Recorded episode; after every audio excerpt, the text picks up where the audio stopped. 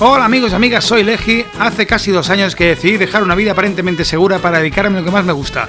Bienvenidos a Mi Vida Siendo Músico, un podcast biográfico de lunes a jueves que se emite a las 10 de la noche sobre mi día a día intentando sobrevivir solo con mi música. Hoy, anécdotas de un músico argentino, Lucho. ¿Qué pasa?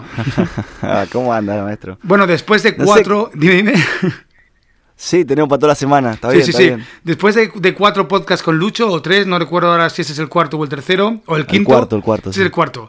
Pues hoy quiero, le he dicho, oye Lucho, hacemos uno más, pero quiero que me cuentes anécdotas tuyas, así que te hayan pasado de tu vida como músico, eh, que si da para uno, para dos, para dos, ¿eh? Cuéntame, cuéntame cositas de, de tu vida siendo músico, porque recordamos que Lucho es, es músico, vive de la música.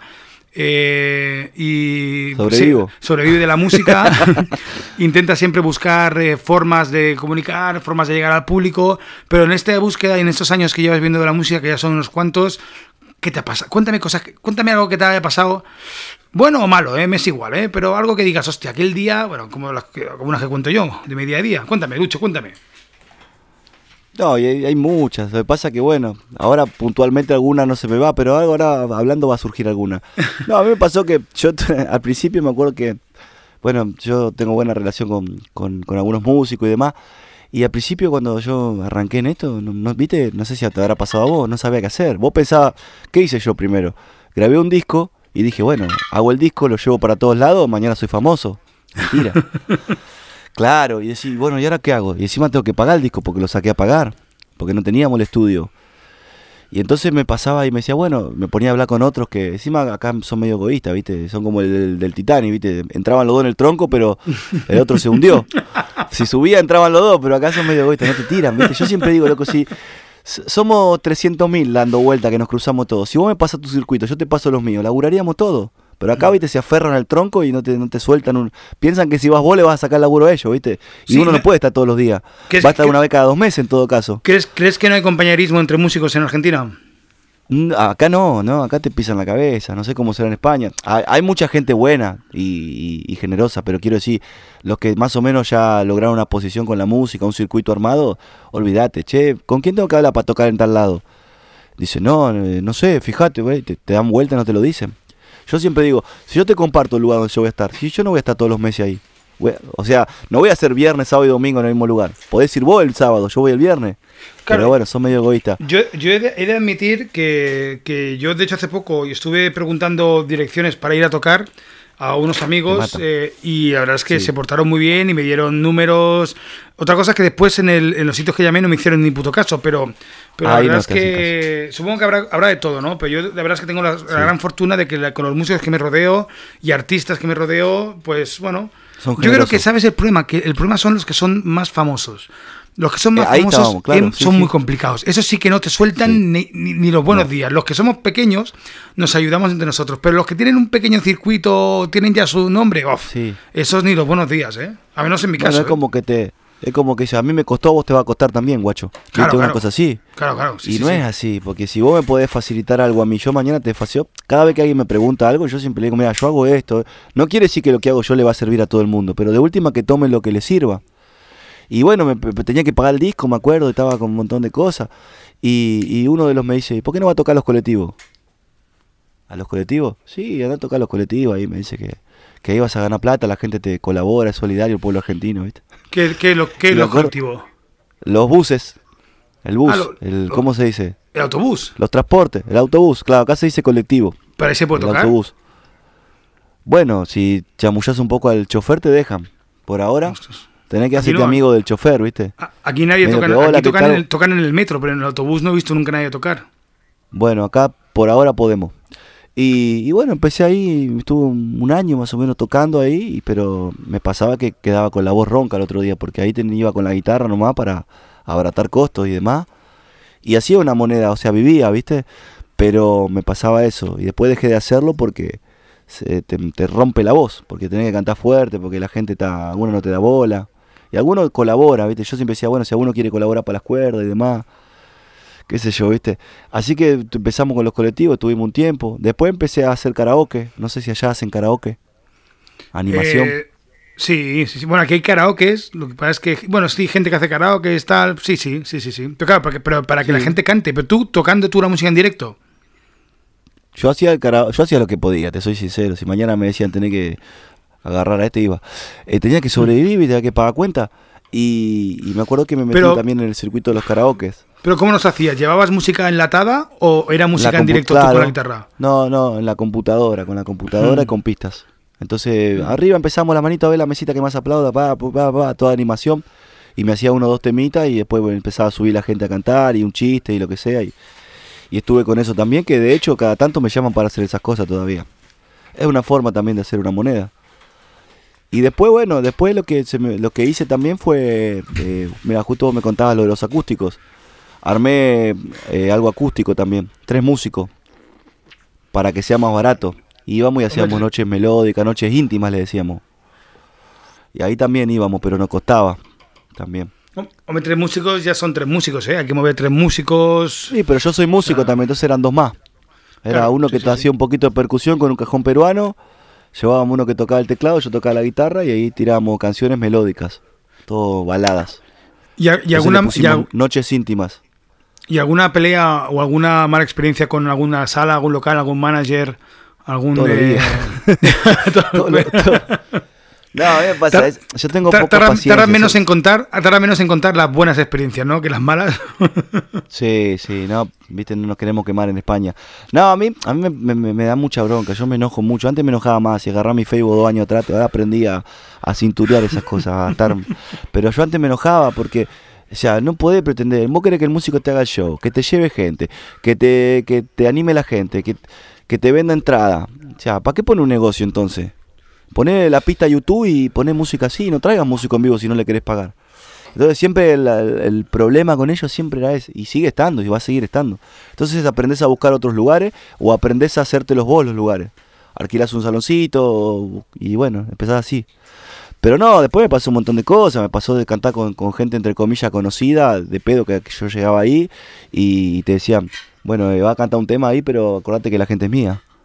No, está bien, yo que viste cosas así, porque por ahí te ¿Cómo, cómo, presentaban. cómo, cómo? ¿Cómo es eso? ¿Cómo Claro, es? te decían, claro, te hablaban al oído, reíte, reíte, te decían en el oído. Te voy a hacer cantar un tema, pero la gente esta es mía. Vos terminás de cantar y nos vemos. Viste, cosas así, viste. Joder. Más que nada en otro circuito. Sí, sí, hay de todo. Por eso te digo, eh, no ha pasado de ir a robar a un montón de lugares con enchufando la computadora a boliche de 600, 700 personas y sacábamos las pistas con la computadora y hacíamos playback. Porque no había para, para enchufar, era todo. Sí. Yo no hacía playback porque yo cantaba, pero los músicos hacían playback. Claro, porque no había Porque- sonido para... No, no se podía sonorizar, claro. Claro, pues no tenía el sonido del lugar. Entonces sacábamos todo por computadora, un sonido más o menos las pistas preestablecidas, armadas, y después dibujábamos, todo mentíamos. Lo único que salía en vivo era la voz. Y la Y gente un eso lo percibía... Yo creo que no. Yo creo que el oído normal de la gente no agarra esas cosas. Se da cuenta que es músico. ¿Viste cuando nosotros vamos a ver un show, estamos mirando, ah, mira, le chingó ahí el punteo, ah, hizo esto acá, ah, mira, está sonando fuerte el bajo. Nosotros tenemos ese oído. La gente común no, me parece que no. La gente común creo que sigue al cantante. Si desafina al cantante, por ahí se da cuenta. No sé cómo, cómo lo percibís vos. Yo, claro, es que yo desde el punto de vista siempre de músico siempre eso lo veo, pero sí que es verdad que a veces piensas, si la gente no se da ni cuenta. Pero yo creo que sí, yo creo, yo confío en el criterio de la gente que la gente es mucho más inteligente y mucho más, está más preparada de lo que pensamos.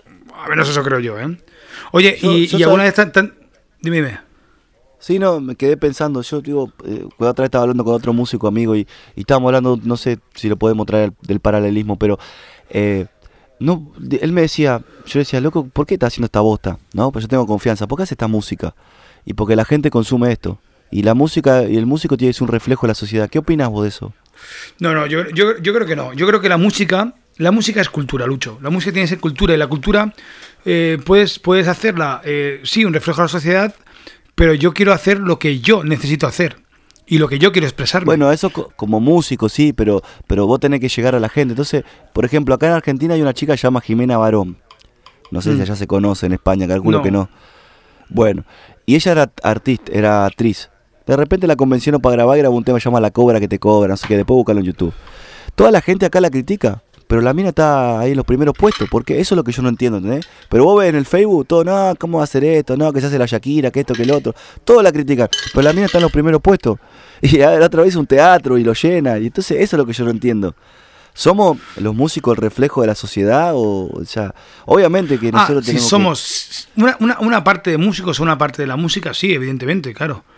Claro que sí. Después hay otra que no. Bueno, bueno, sí, somos a ver, vivimos en la sociedad y somos reflejo de esta sociedad. Yo tampoco estoy haciendo nada diferente, ni hago nada muy alternativo, ni soy muy underground. De, hecho, yo canto canciones para gente de mi generación, hablo, hablo de mis años de los 80, los 90, de ahora, de cómo se vive Sí, un tío de 40 la mejor años música. ahora. O sea, soy un reflejo de mi sociedad, sí, sí. Lo que pasa es que hay una parte, yo no me meto con nada, nada político, yo no me meto con nada social, de momento, porque no me Claro. interesa. Pero Claro. sí, sí, yo creo que sí. Pero vos sí. no es que, pero vos no es que estás ha- haciendo un hit para que, ah, voy a hacer este hit porque no sé, están eh, queriendo algo y lo voy a hacer. No. Vos haces lo que te sale adentro, vos. De momento sí, pero fíjate que estoy voy a montar una banda eh, indie para intentar hacer música independiente. Sí. pero, pero eso es porque, bueno, para, para hacer la chorrada, pero no sé si lo acabaré haciendo. Yo creo que sí, ¿eh? Pero bueno, yo que sé, yo que sé. ¿Alguna Bueno. anécdota tuya? Anécdota- cortar. Yo las, cuen- yo las Sí. cuento cada día, yo cuento mi vida cada día en el podcast. yo toda- toda- to- todas mis, mis anécdotas las cuento a, a tiempo real, como quien dice. Ah, La lo que te va pasando. Claro, la última ha sido ya la, la- la movida que he tenido con esta gente de, de aquí de Barcelona, que fui a tocar y bueno, lo de hecho lo he contado en el podcast en el que salió el miércoles, que es el miércoles pasado, que todo un follón que fui a tocar y, y- y no est- y había otro tipo que iba a tocar en mi lugar y ni siquiera me habían avisado. O sea, eso ya fue que me hice 700 kilómetros para ir a un sitio Oh. donde ni siquiera sabían que iba a ir a tocar. Bueno, eso ya fue el recolmo. y, no me han querido pagar los gastos de ese No, no bolo. te pagan. bueno, nada. No te pagan los hijos de su madre. Lucho, Ellos nunca pierden. Hasta aquí. Ha sido un placer de ver hablar contigo. Estamos en contacto. De, pásame ahora por, eh, por eh, WhatsApp todas tus redes, todas tus historias, que los compartiremos Y, y ya tenemos un primer puente de unión entre Sí, el sí. hard pop de Madrid y Lucho Ontivero y su compañero Dani, que ha estado. ¿Dani o David? ¿Cómo era? Dani, Dani, Dani. él es el dueño del estudio. con su compañero Dani que ha Sí, estado ahí que me ha dicho una, me ha dicho algo muy, me ha hecho mucha gracia que era que aquí aquí no son todos no aquí no todos los músicos son cómo me ha dicho eh, eh, ¿qué, qué, qué- adjetivo? pregúntale qué adjetivo ha utilizado que me ha dicho no todos son tan pregúntaselo Generosos. no no no malos malos era como maca- eh, malvados o algo así no pero Sí. como que hay gente buena pero hay mucha gente hija de puta Mezquina, sí, sí. mezquina Alguna mezquino mezquinos Eso. hay mucho mezquino pero por suerte no somos todos así No, no, seguro que no. Y esperemos que cuando seamos famosos tampoco lo seamos. Pero Porque después dice que, que las luces te cegan. Pero yo creo que si ya, ya sobrevivimos a los 30, después de los 30 años, sobrevivimos siendo así, vamos a ser así siempre. Mira, mi productor me dijo que la fama saca lo que realmente es cada persona. O sea, que si tú eres un gilipollas, igual cuando no eres nadie, eres- intentas eh, eh, esconderlo, pero cuando te haces famoso, eres un gilipollas. Claro, y los que no, no lo seremos nunca. Que yo me Eso considero que no soy un gilipollas. Lucho Ontivero, muchísimas gracias, de verdad, ha sido un regalazo Un estos podcasts. No, un honor para mí. y Bueno, ahí lo vamos a estar escuchando, compartiendo. Y bueno, sí, vamos a estar en contacto. Estamos Nos en contacto. Amigos, sed felices, sed consecuentes y venga, salud y rock and roll. Adiós.